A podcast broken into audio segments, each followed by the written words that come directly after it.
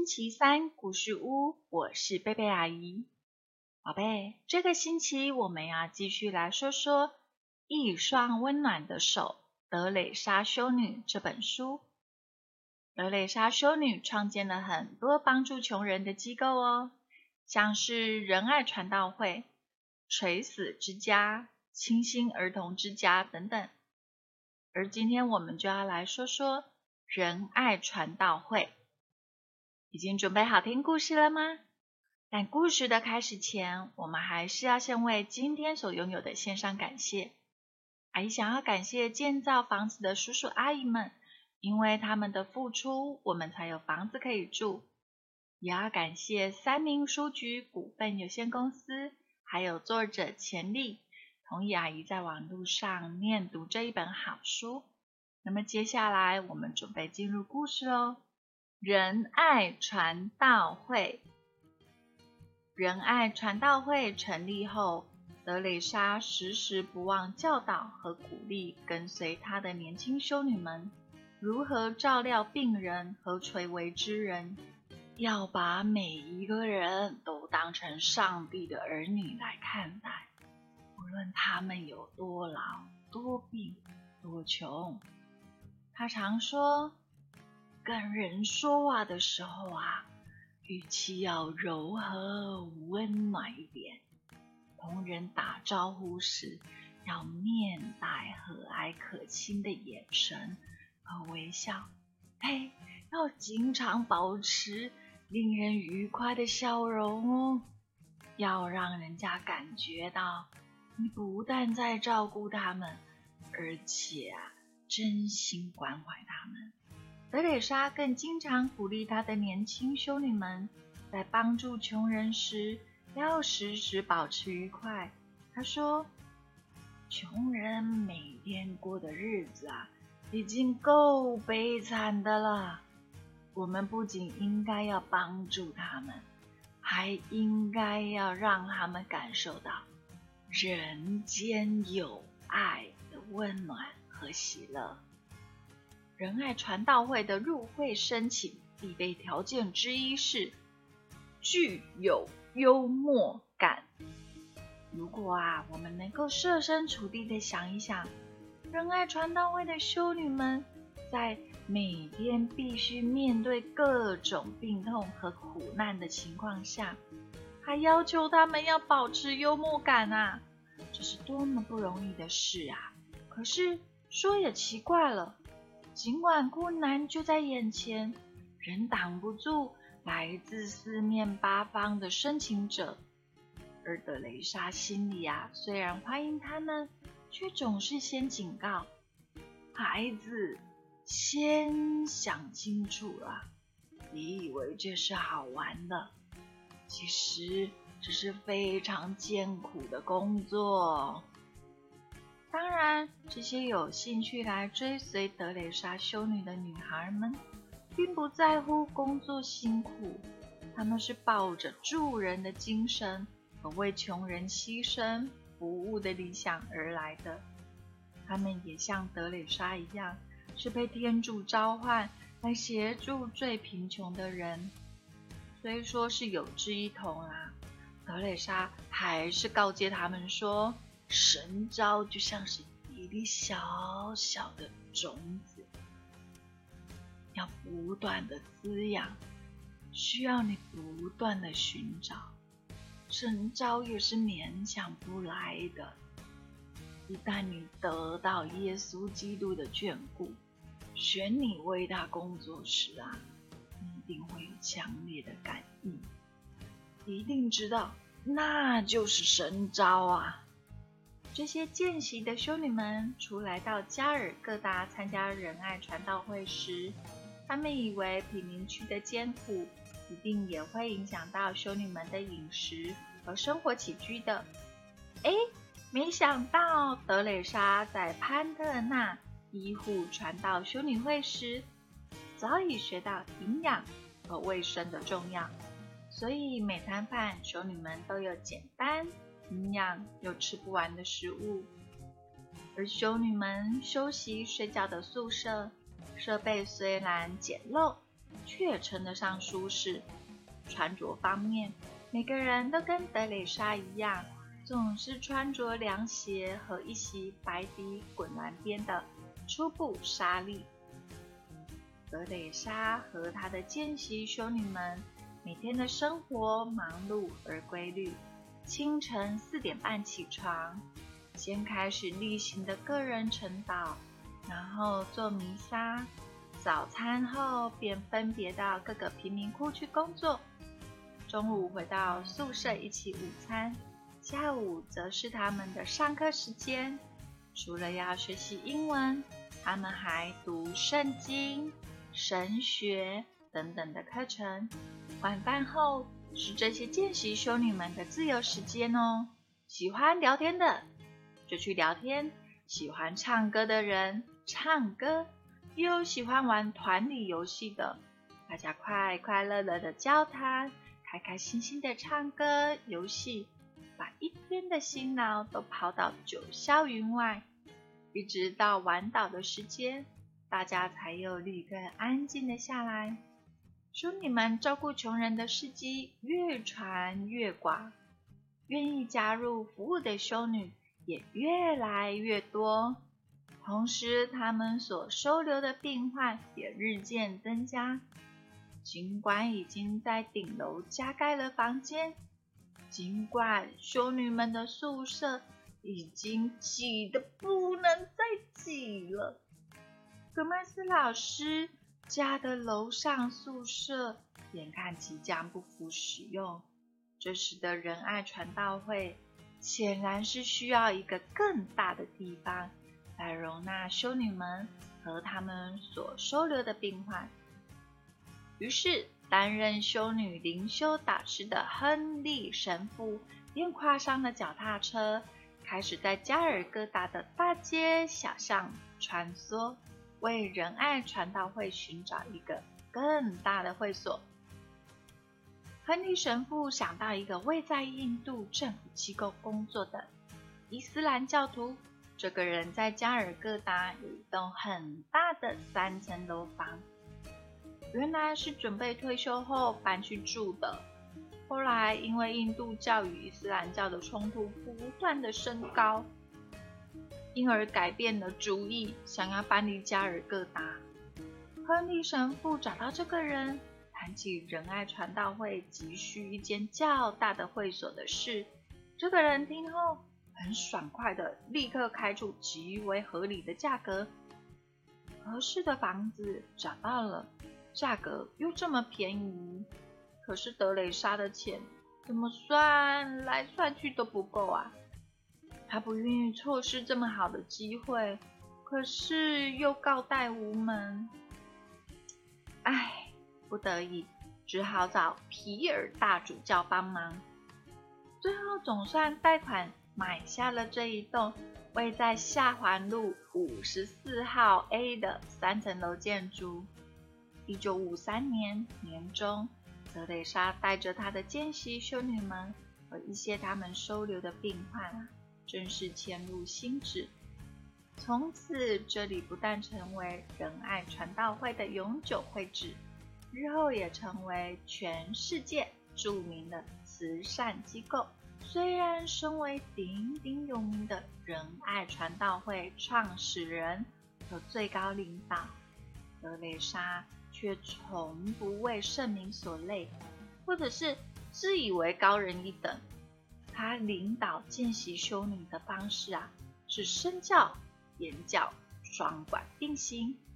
凡是他要求别人做的，他从跪在地板上擦地板，用双手洗衣服，甚至于是为伤患清理腐烂身躯的窗口，无不亲力而为。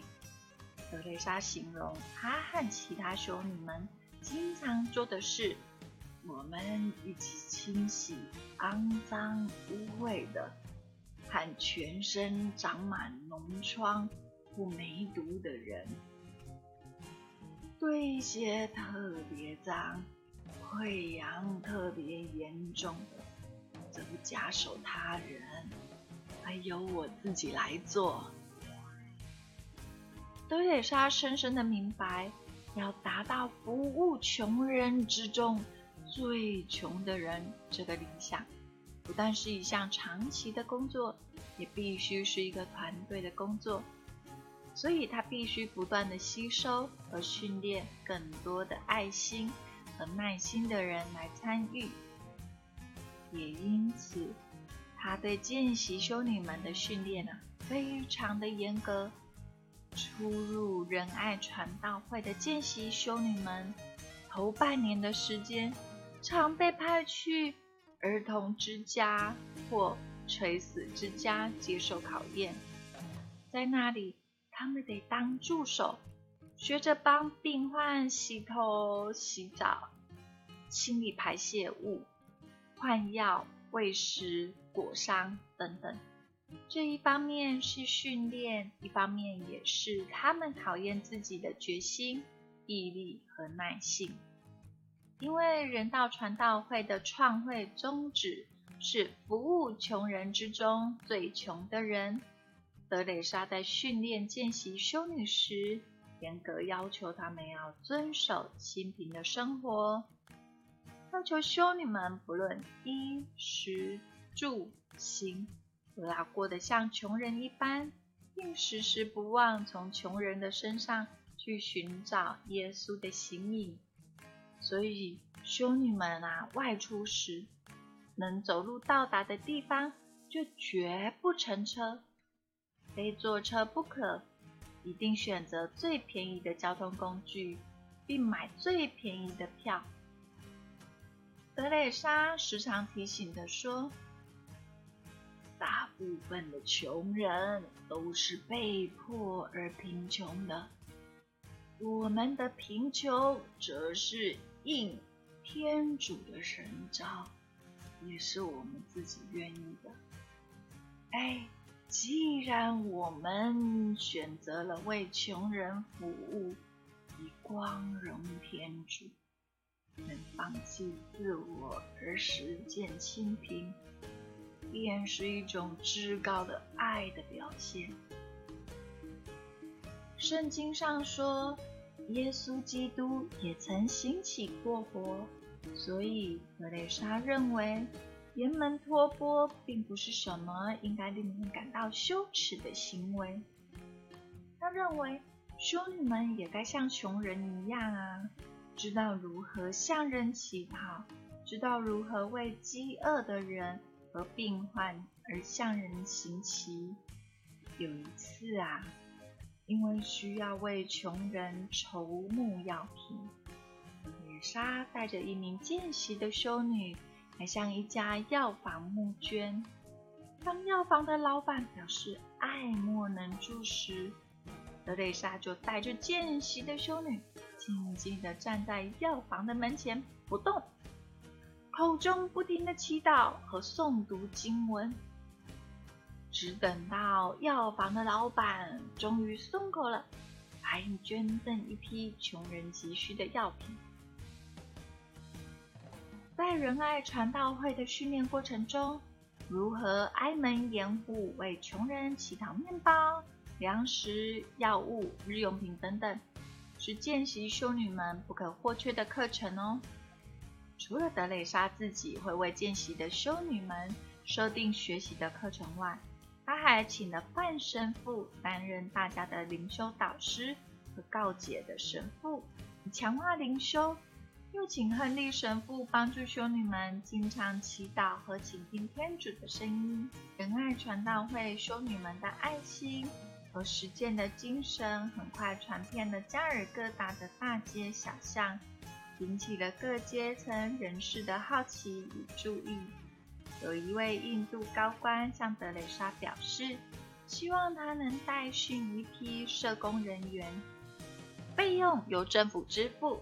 德蕾莎经过仔细的思考后，认为要训练社工人员的工作并不难，难啊是难在如何能教这些人打从心里来关心别人，并能一视同仁，将所有的穷人、病患都看成是天主的子女。当然，加尔各答地区的共产党领导人也对仁爱传道会成功的执行方式感到有值得学习之处，于是向德蕾莎请教：为什么穷人都这样听你们的话呢？德蕾莎回答道：“因为啊，我们心中有爱，行动有爱呀。”德蕾莎领导的仁爱传道会不断的成长，服务范围也随着需要而逐渐扩展。一九五四年一天，德蕾莎在加尔各答的街头发现了一个又脏又臭、全身被老鼠咬到面目全非、奄奄待毙的女子，倒卧在下水道旁。德蕾莎赶紧把他送去医院。没想到医院却罔顾人道，据说这个显然是既贫穷又药食罔效的病人。德蕾莎对医院见死不救很不以为然，于是坚定不屈的德蕾莎又使出了向药房募捐的那一招。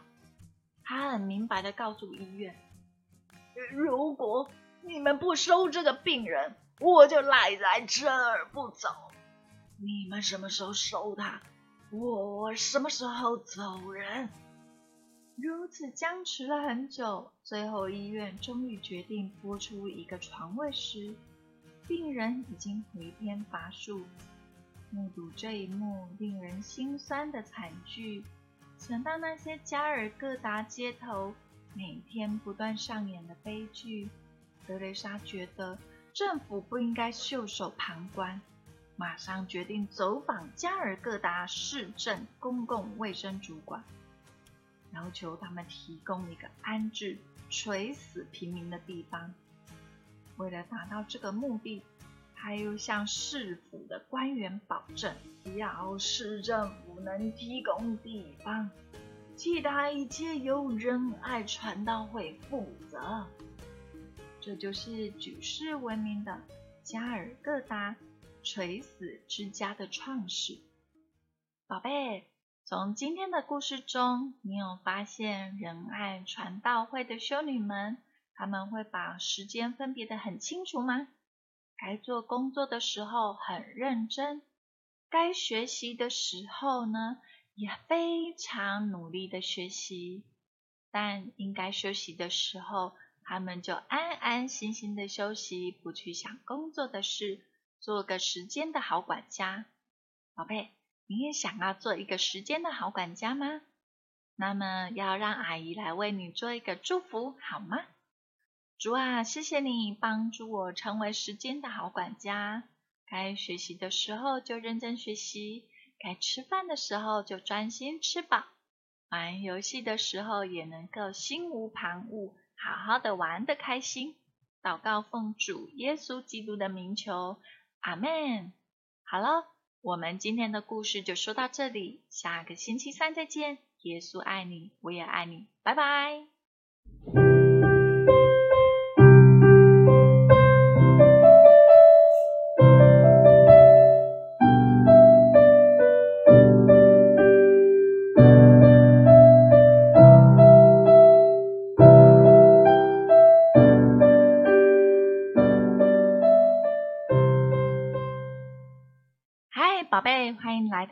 星期三故事屋，我是贝贝阿姨。宝贝，这个星期我们要继续来说说《一双温暖的手》德蕾莎修女这本书。德蕾莎修女创建了很多帮助穷人的机构哦，像是仁爱传道会、垂死之家、清新儿童之家等等。而今天我们就要来说说。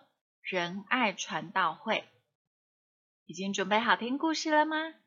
但故事的开始前，我们还是要先为今天所拥有的献上感谢。阿姨想要感谢建造房子的叔叔阿姨们，因为他们的付出，我们才有房子可以住。也要感谢三明书局股份有限公司，还有作者钱丽，同意阿姨在网络上念读这一本好书。那么接下来我们准备进入故事喽。仁爱传道会。仁爱传道会成立后，德蕾莎时时不忘教导和鼓励跟随她的年轻修女们，如何照料病人和垂危之人，要把每一个人都当成上帝的儿女来看待，无论他们有多老、多病、多穷。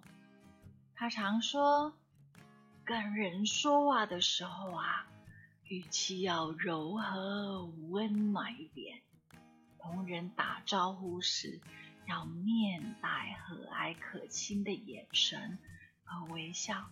嘿，要经常保持令人愉快的笑容哦，要让人家感觉到你不但在照顾他们，而且啊。真心关怀他们。德蕾莎更经常鼓励她的年轻修女们，在帮助穷人时要时时保持愉快。她说：“穷人每天过的日子啊，已经够悲惨的了。我们不仅应该要帮助他们，还应该要让他们感受到人间有爱的温暖。”和喜乐。仁爱传道会的入会申请必备条件之一是具有幽默感。如果啊，我们能够设身处地的想一想，仁爱传道会的修女们在每天必须面对各种病痛和苦难的情况下，还要求他们要保持幽默感啊，这是多么不容易的事啊！可是。说也奇怪了，尽管困难就在眼前，仍挡不住来自四面八方的申请者。而德蕾莎心里啊，虽然欢迎他们，却总是先警告孩子：先想清楚了。你以为这是好玩的，其实这是非常艰苦的工作。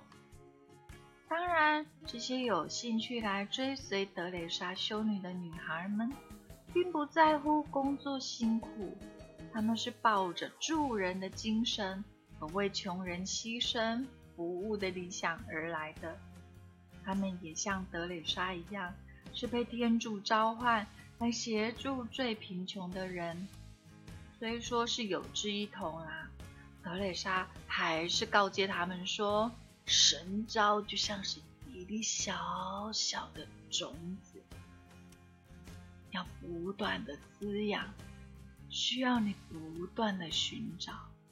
神招也是勉强不来的，一旦你得到耶稣基督的眷顾，选你为他工作时啊，你一定会有强烈的感应，一定知道那就是神招啊。这些见习的修女们，除来到加尔各答参加仁爱传道会时，他们以为贫民区的艰苦一定也会影响到修女们的饮食和生活起居的。哎，没想到德蕾莎在潘特纳医护传道修女会时，早已学到营养和卫生的重要，所以每餐饭修女们都有简单。营养又吃不完的食物，而修女们休息睡觉的宿舍设备虽然简陋，却称得上舒适。穿着方面，每个人都跟德蕾莎一样，总是穿着凉鞋和一袭白底滚蓝边的初步纱丽。德蕾莎和她的见习修女们每天的生活忙碌而规律。清晨四点半起床，先开始例行的个人晨祷，然后做弥撒。早餐后便分别到各个贫民窟去工作。中午回到宿舍一起午餐，下午则是他们的上课时间。除了要学习英文，他们还读圣经、神学等等的课程。晚饭后。是这些见习修女们的自由时间哦。喜欢聊天的就去聊天，喜欢唱歌的人唱歌，又喜欢玩团体游戏的大家快快乐乐的交谈，开开心心的唱歌游戏，把一天的辛劳都抛到九霄云外。一直到晚岛的时间，大家才又立刻安静了下来。修女们照顾穷人的事迹越传越广，愿意加入服务的修女也越来越多。同时，他们所收留的病患也日渐增加。尽管已经在顶楼加盖了房间，尽管修女们的宿舍。已经挤得不能再挤了。格麦斯老师家的楼上宿舍眼看即将不敷使用，这时的仁爱传道会显然是需要一个更大的地方来容纳修女们和他们所收留的病患。于是，担任修女灵修导师的亨利神父便跨上了脚踏车。开始在加尔各答的大街小巷穿梭，为仁爱传道会寻找一个更大的会所。亨利神父想到一个未在印度政府机构工作的伊斯兰教徒，这个人在加尔各答有一栋很大的三层楼房，原来是准备退休后搬去住的。后来，因为印度教与伊斯兰教的冲突不断的升高，因而改变了主意，想要搬离加尔各答。亨利神父找到这个人，谈起仁爱传道会急需一间较大的会所的事。这个人听后，很爽快的立刻开出极为合理的价格。合适的房子找到了，价格又这么便宜。可是德蕾莎的钱怎么算来算去都不够啊！他不愿意错失这么好的机会，可是又告贷无门。唉，不得已只好找皮尔大主教帮忙。最后总算贷款买下了这一栋位在下环路五十四号 A 的三层楼建筑。一九五三年年中。德蕾莎带着她的见习修女们和一些他们收留的病患，正式迁入新址。从此，这里不但成为仁爱传道会的永久会址，日后也成为全世界著名的慈善机构。虽然身为鼎鼎有名的仁爱传道会创始人和最高领导，德蕾莎。却从不为圣名所累，或者是自以为高人一等。他领导见习修女的方式啊，是身教言教双管并行。凡是他要求别人做的，他从跪在地板上擦地板，用双手洗衣服，甚至于是为伤患清理腐烂身躯的窗口，无不亲力而为。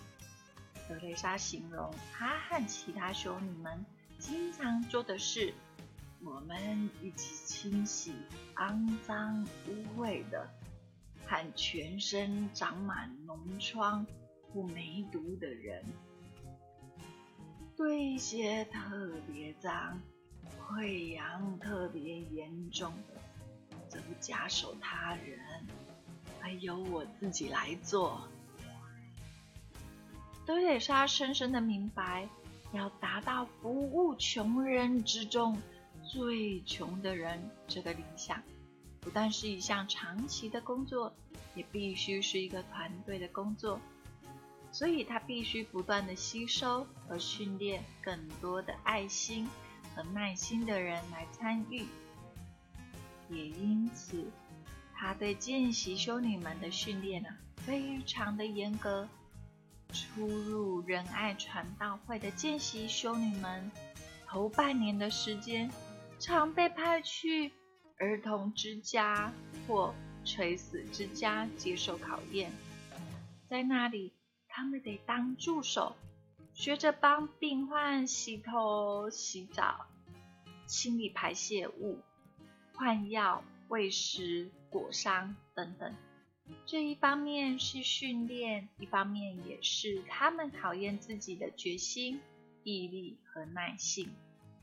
因为人道传道会的创会宗旨是服务穷人之中最穷的人。德蕾莎在训练见习修女时，严格要求他们要遵守清贫的生活，要求修女们不论衣食住行，都要过得像穷人一般，并时时不忘从穷人的身上去寻找耶稣的形影。所以，修女们啊，外出时能走路到达的地方，就绝不乘车。非坐车不可，一定选择最便宜的交通工具，并买最便宜的票。德蕾莎时常提醒的说：“大部分的穷人都是被迫而贫穷的，我们的贫穷则是应天主的神召，也是我们自己愿意的。”哎。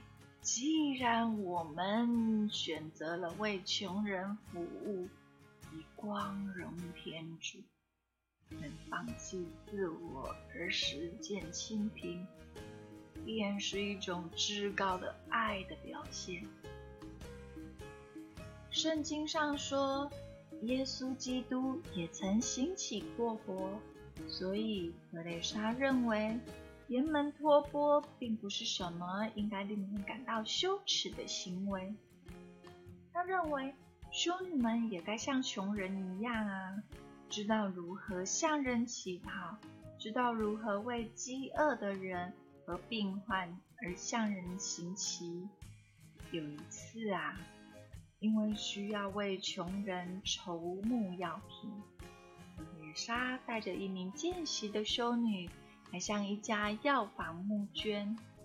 当药房的老板表示爱莫能助时，德蕾莎就带着见习的修女，静静地站在药房的门前不动，口中不停地祈祷和诵读经文，只等到药房的老板终于松口了，才捐赠一批穷人急需的药品。在仁爱传道会的训练过程中，如何挨门掩户为穷人乞讨面包、粮食、药物、日用品等等，是见习修女们不可或缺的课程哦。除了德蕾莎自己会为见习的修女们设定学习的课程外，他还请了半神父担任大家的灵修导师和告解的神父，强化灵修。又请亨利神父帮助修女们经常祈祷和倾听天主的声音。仁爱传道会修女们的爱心和实践的精神，很快传遍了加尔各答的大街小巷，引起了各阶层人士的好奇与注意。有一位印度高官向德蕾莎表示，希望他能带训一批社工人员，费用由政府支付。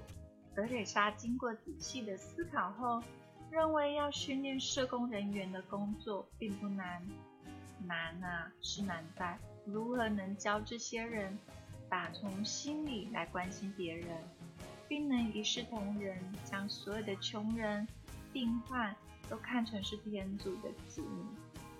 当然，加尔各答地区的共产党领导人也。对仁爱传道会成功的执行方式感到有值得学习之处，于是向德蕾莎请教：为什么穷人都这样听你们的话呢？德蕾莎回答道：“因为啊，我们心中有爱，行动有爱呀。”德蕾莎领导的仁爱传道会。不断的成长，服务范围也随着需要而逐渐扩展。一九五四年一天，德蕾莎在加尔各答的街头发现了一个又脏又臭、全身被老鼠咬到面目全非、奄奄待毙的女子，倒卧在下水道旁。德蕾莎赶紧把他送去医院。没想到医院却罔顾人道，拒收这个显然是既贫穷又药石罔效的病人。德蕾莎对医院见死不救很不以为然，于是坚定不屈的德蕾莎又使出了向药房募捐的那一招。她很明白的告诉医院：“如果你们不收这个病人，”我就赖在这儿不走，你们什么时候收他，我什么时候走人。如此僵持了很久，最后医院终于决定拨出一个床位时，病人已经回天乏术。目睹这一幕令人心酸的惨剧，想到那些加尔各答街头每天不断上演的悲剧，德蕾莎觉得。政府不应该袖手旁观，马上决定走访加尔各答市政公共卫生主管，要求他们提供一个安置垂死平民的地方。